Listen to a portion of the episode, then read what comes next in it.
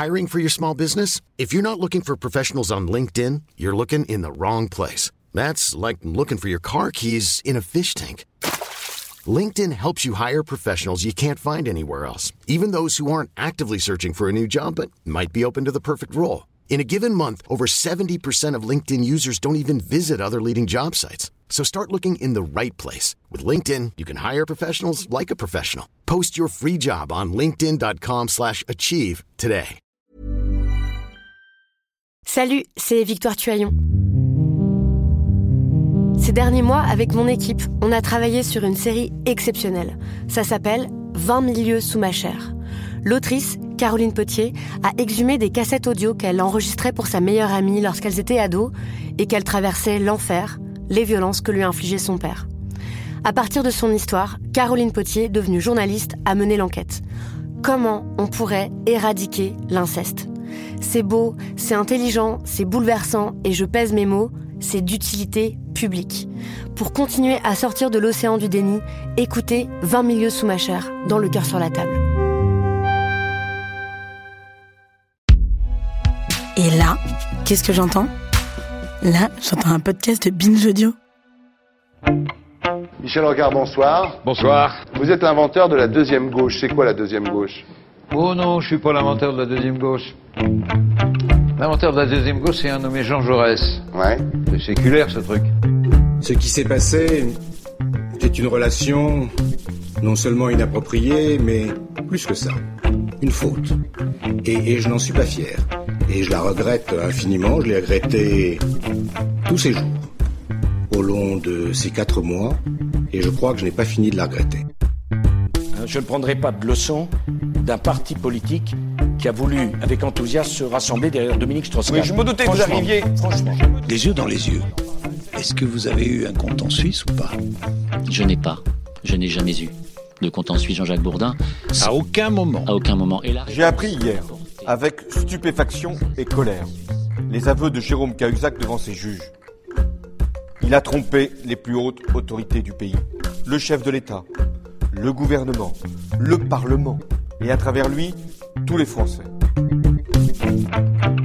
Salut, c'est Thomas Rozek. Ce mois de janvier 2021 aura en partie été marqué par l'affaire Duhamel, puisqu'il faut bien parler d'affaires concernant les révélations au sujet de celui qui était jusqu'alors l'un des pontes de la science politique, une figure importante de la vie intellectuelle française, compagnon de route du PS dont il fut élu au Parlement européen et qui aujourd'hui donc est accusé dans un livre par sa belle-fille Camille Kouchner d'avoir abusé sexuellement de son frère qui était alors âgé de 13 ans. Des agressions et des viols dont pas mal de monde, semble-t-il, dans l'entourage nombreux du couple que formait Olivier Duhamel avec Evelyne Pizier, la mère de Camille Kouchner, avaient été mis au courant et au sujet duquel on avait gardé un silence de plomb digne de celui qui a toujours entouré l'inceste dans les grandes familles bourgeoises. C'est l'une des leçons périphériques, certes, de cette histoire.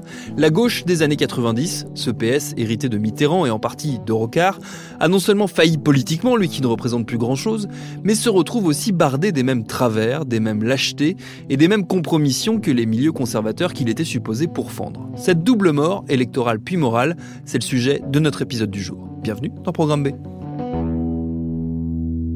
Notre invité pour en discuter, c'est l'historien Christophe Prochasson, spécialiste de l'histoire politique française et notamment de l'histoire de la gauche. Il est le directeur de l'école des hautes études en sciences sociales, l'EHESS. Il a aussi été membre du PS de 76 à 93 et conseiller de François Hollande sur les questions d'éducation de 2015 à 2017. J'ai commencé par lui demander de faire avec moi un petit récapitulatif de ce qu'a été le PS et notamment de comment est apparue au fil du temps une nouvelle génération de socialistes supposément taillés pour le pouvoir qu'on a appelé la deuxième gauche.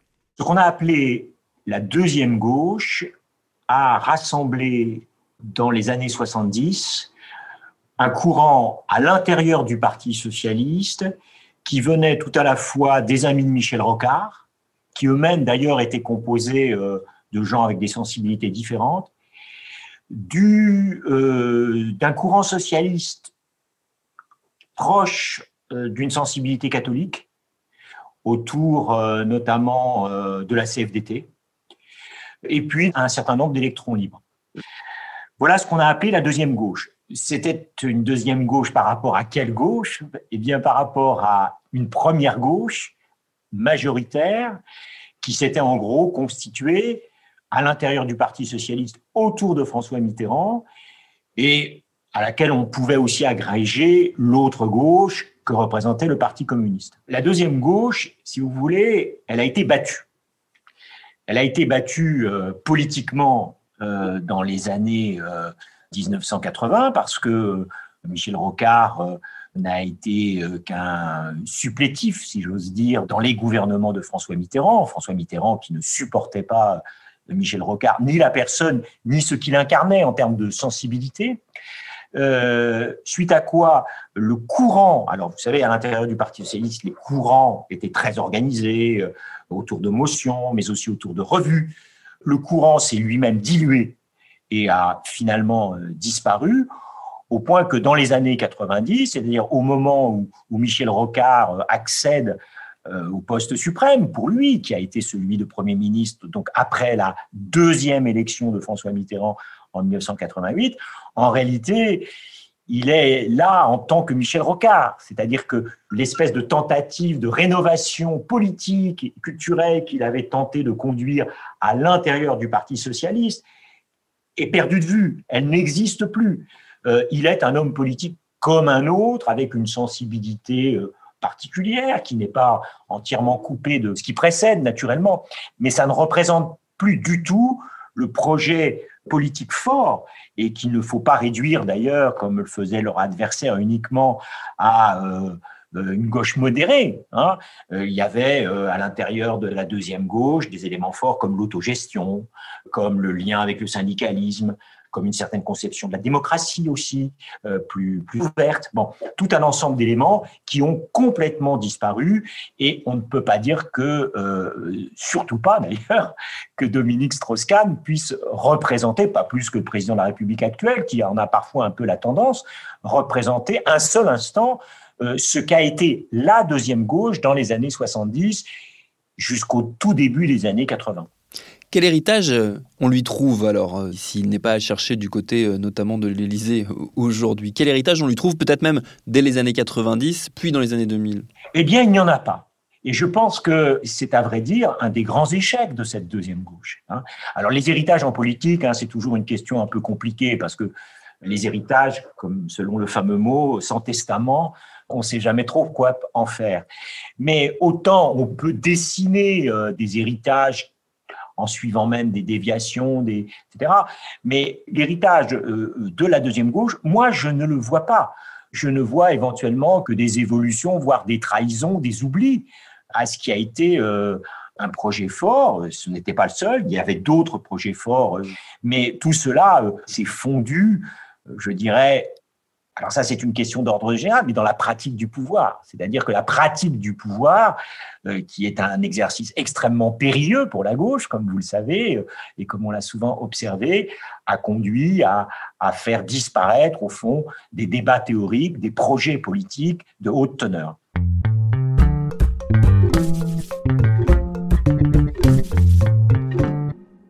Comment est-ce qu'on pourrait qualifier alors cette gauche qu'on a retrouvée aux affaires, pour le coup, à partir de la fin des années 90, à partir de 1997, euh, autour de Lionel Jospin, puis d'un certain nombre de figures qu'on a retrouvées dans les gouvernements euh, successifs à, différents plans? Est-ce qu'il s'agirait d'une troisième gauche? Écoutez, euh, je pense qu'il faut remonter avant 97. Hein. C'est-à-dire que ce qui s'est présenté pour la première fois dans l'histoire de la gauche, à partir de 1980, c'est que la gauche, il faut le rappeler, a été pour la première fois très longtemps au pouvoir, très longtemps au pouvoir, et que cet exercice du pouvoir, dans le cadre des institutions de la Ve République, a en quelque sorte conduit, c'est un point de vue qui mériterait d'être discuté, mais à euh, faire que la gauche en a un peu oublié sa vocation à euh, réfléchir sur le monde, pour le changer. Et qu'elle a été euh, happée, ça ne veut pas dire qu'elle n'a rien fait, hein, mais elle a été happée par l'exercice du pouvoir qui l'a conduit à négliger cette part de, travail euh, euh, intellectuel, politique, culturel qu'elle avait su très très bien conduire au cours de son histoire et, jusque dans les années 70. François Mitterrand s'est installé au pouvoir pour 15 ans ou 14 ans exactement, et euh, n'a pas euh, encouragé euh, à une rénovation quelconque qui était nécessaire dès lors que le socialisme était installé au pouvoir. Et après tout, c'est sa vocation aussi de s'installer au pouvoir pour changer le monde. Mais ça, on le voit très très bien dès François Mitterrand, pas de travail de ce type-là. Et dans le cadre de Lionel Jospin, pas plus de travail, de reprise de travail. Et encore moins, alors qu'elle aurait pu le faire, après la défaite de Lionel Jospin, après euh, le sinistre 2002, alors même que la gauche a été le socialisme et, et aussi les autres partis, d'ailleurs, il faut le rappeler, ne sont pas au pouvoir pendant dix ans, aurait pu, on peut l'imaginer, en tout cas, se lancer dans ce travail de rénovation, de refondation, enfin, appelez-le comme on veut, enfin, tout simplement le travail politique que la gauche avait conduit, ne l'a pas fait. Si bien que, d'une certaine façon, la gauche revient au pouvoir, aussi bien d'ailleurs pour euh, Lionel Jospin que pour François Hollande, sur des bases très fragiles. Lionel Jospin, rappelons-le, arrive au pouvoir à la suite d'une erreur politique commise par euh, Jacques Chirac, un hasard euh, bienvenu pour lui, et François Hollande arrive aussi sur un malentendu, dans la mesure où il est essentiellement porté par le rejet de son prédécesseur. Tout ça ne permet pas à la gauche de se redéfinir, puisque vous me demandez comment la définir, eh bien, elle ne peut pas être définie parce qu'elle ne s'est pas redéfinie. C'est une gauche faite de, de briques et de brocs, en quelque sorte, de gens qui sont du Parti socialiste et qui n'ont pas tellement de préoccupations en matière de définition. Donc c'est cette euh, fragilité politique, pour le coup, qui explique sans doute euh, son effondrement auquel on a assisté euh, depuis quelques années, j'imagine. Est-ce qu'il y a aussi une fragilité au-delà du politique? Est-ce qu'il y a une fragilité morale? C'est une question très importante que vous posez et qui a été un, peu oubliée, parce que oui, il y a une fragilité politique, je n'y reviens pas. Mais il est clair que l'exercice du pouvoir et l'exercice du pouvoir dans la durée a conduit les socialistes, et peut-être pas seulement eux d'ailleurs, mais enfin c'est surtout eux qui ont été au pouvoir, à ce que j'ai appelé un jour des approximations morales. Vous savez, pour exercer le pouvoir, en général, mais surtout sous la Ve République, sans être euh, moralement corrompu. Alors, je mets derrière ce mot euh, beaucoup de choses. Hein. Ce n'est pas forcément euh, la corruption par l'argent, mais c'est la corruption par des façons de vivre aussi, qui coupe la gauche de sa base sociale, de la façon dont les gens, personnes dominées, exploités, enfin appelons-les là encore une fois, les ouvriers, les employés, enfin les classes populaires et les gens que la gauche est appelée à représenter, se couper de, de ce monde-là fait que on prend de mauvaises habitudes. On est aussi dans un entre-soi risqué. Et donc, oui, l'exercice du pouvoir comporte tous ces risques-là. Oui, une partie des élites de gauche ont sombré dans ces approximations morales.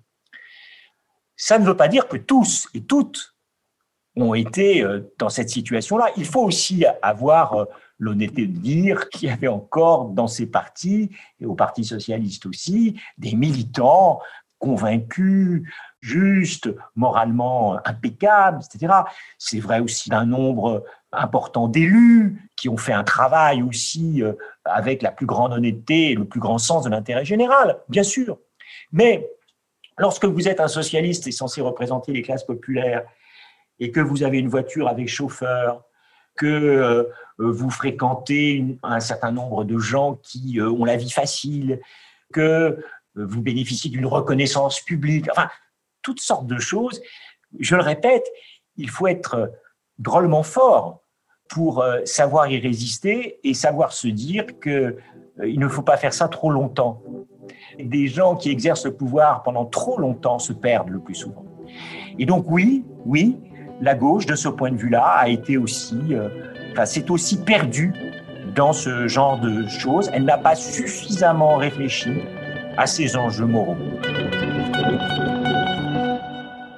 Le contre-argument qu'on ressort assez facilement, c'est que la politique a du mal avec cette notion de morale et avec notamment euh, le risque de sombrer dans quelque chose qui soit moralisateur, euh, justement. Est-ce que c'est cette tension entre ces deux notions qui ne sont pas si proches qu'on veut bien le croire, qui explique aussi les difficultés qu'a pu connaître euh, la gauche en l'occurrence Écoutez, moi je pense que c'est un, faux procès, c'est une grande paresse que de confondre la morale avec le moralisme, ou avec ce que Nietzsche appelait la moraline.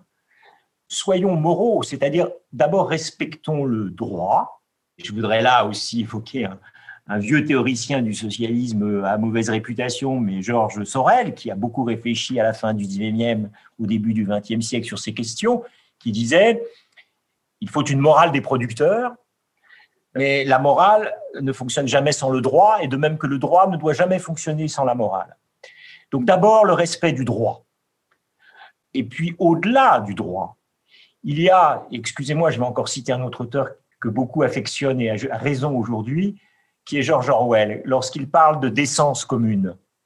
Cette espèce de comportement qui doit être adopté par euh, ceux qui se reconnaissent dans le message progressiste ou du socialisme et qui doit être en accord avec euh, la vie des gens, leurs valeurs ordinaires, leurs horizons euh, quotidiens.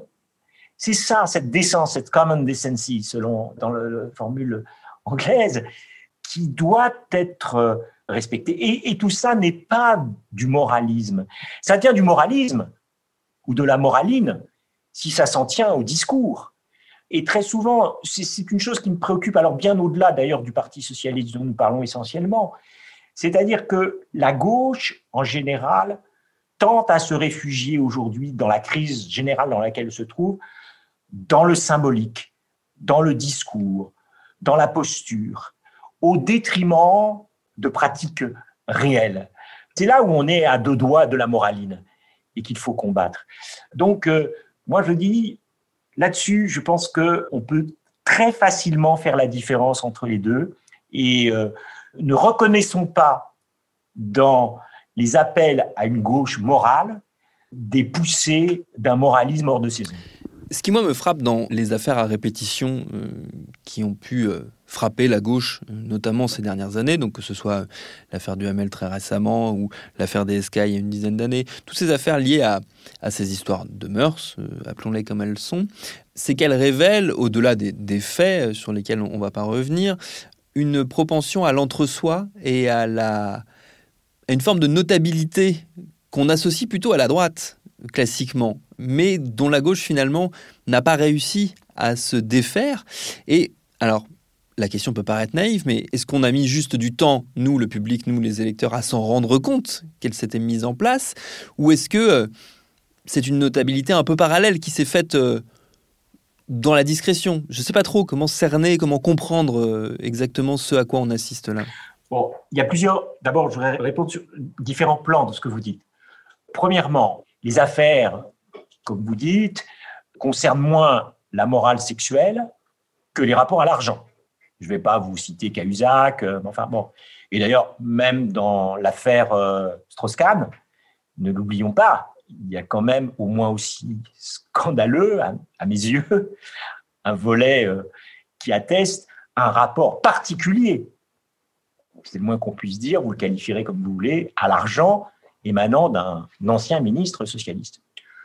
L'affaire Duhamel, je ne vais pas commenter. En revanche, oui, c'est ce qu'il y a de plus troublant, c'est qu'on voit bien autour d'Olivier Duhamel, euh, comme de Strauss-Kahn ou d'autres, qu'il y a un entre-soi propre aux, aux, élites.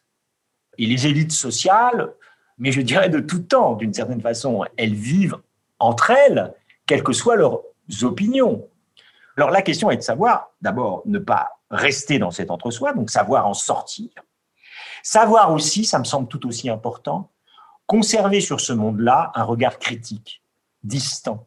Or, euh, dans les deux cas que vous citiez, que ce soit le cas de Dominique Strauss-Kahn ou d'Olivier Duhamel, on les dépeint, et à juste titre, dans la presse, comme des hommes de réseau, c'est-à-dire des, des gens qui, justement, travaillent à se constituer des réseaux. Mais très franchement, je, je pense que ce sont des pathologies de la gauche. Mais je, crois que il faut y être extrêmement attentif et que si la gauche n'y était pas attentive, que si la gauche ne rejetait pas ses brebis galeuses, elle perdrait beaucoup, et elle a beaucoup perdu d'ailleurs, pensons à l'affaire Cahuzac. Elle a beaucoup perdu lorsqu'elle n'a pas été assez vigilante. Mais est-ce qu'il n'y a pas euh, quelque chose d'insolvable dans tout ça, dans le fait que l'accession au pouvoir isole de fait et pousse presque mécaniquement, vu comment sont construites nos institutions et vu comment fonctionne notre système, à cet isolement et donc à cet entre-soi C'est un risque immense. Vous avez parfaitement raison, et particulièrement avec ces institutions, et particulièrement avec la présidence de la République. J'ai fait l'expérience moi-même euh, pendant euh, quelques années euh, de la haute fonction publique. J'ai occupé le poste de conseiller de président de la République et j'ai vu en effet comment on pouvait très facilement se perdre dans ce monde-là. Je n'y ai pas passé beaucoup de temps. Donc, je ne vais pas faire les héros.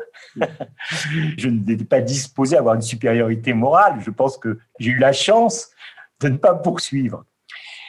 Mais petit à petit, on voit bien comment on peut se faire prendre dans cette logique-là. Donc oui, d'une certaine façon, il y a quelque chose d'inhérent et qu'il est euh, très difficile, quand on fait ça pendant des années et des années, de contrer, qu'il est très difficile de résister. Mais en même temps, la gauche a vocation à gouverner, à gagner le pouvoir, encore une fois, pour transformer le monde.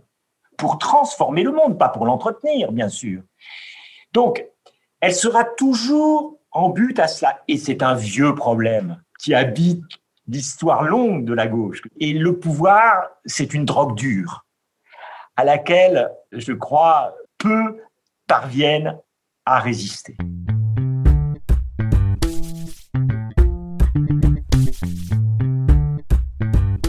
Et pour tenter d'y résister, encore faut-il y accéder à ce pouvoir. Ça, c'est pas forcément gagné, vu les échos de désunion qui, déjà un an et demi avant la prochaine présidentielle, commencent à monter des rangs de la gauche et des écolos. Mais c'est un autre sujet. Merci à Christophe Prochasson pour ses réponses. Programme B, c'est un podcast de Binge Audio préparé par Lauren Bess, réalisé par Alexandre Ferreira. Abonnez-vous sur votre appli de podcast préféré pour ne manquer aucun de nos épisodes. Facebook, Twitter, Instagram pour nous parler. Et à demain pour un nouvel épisode.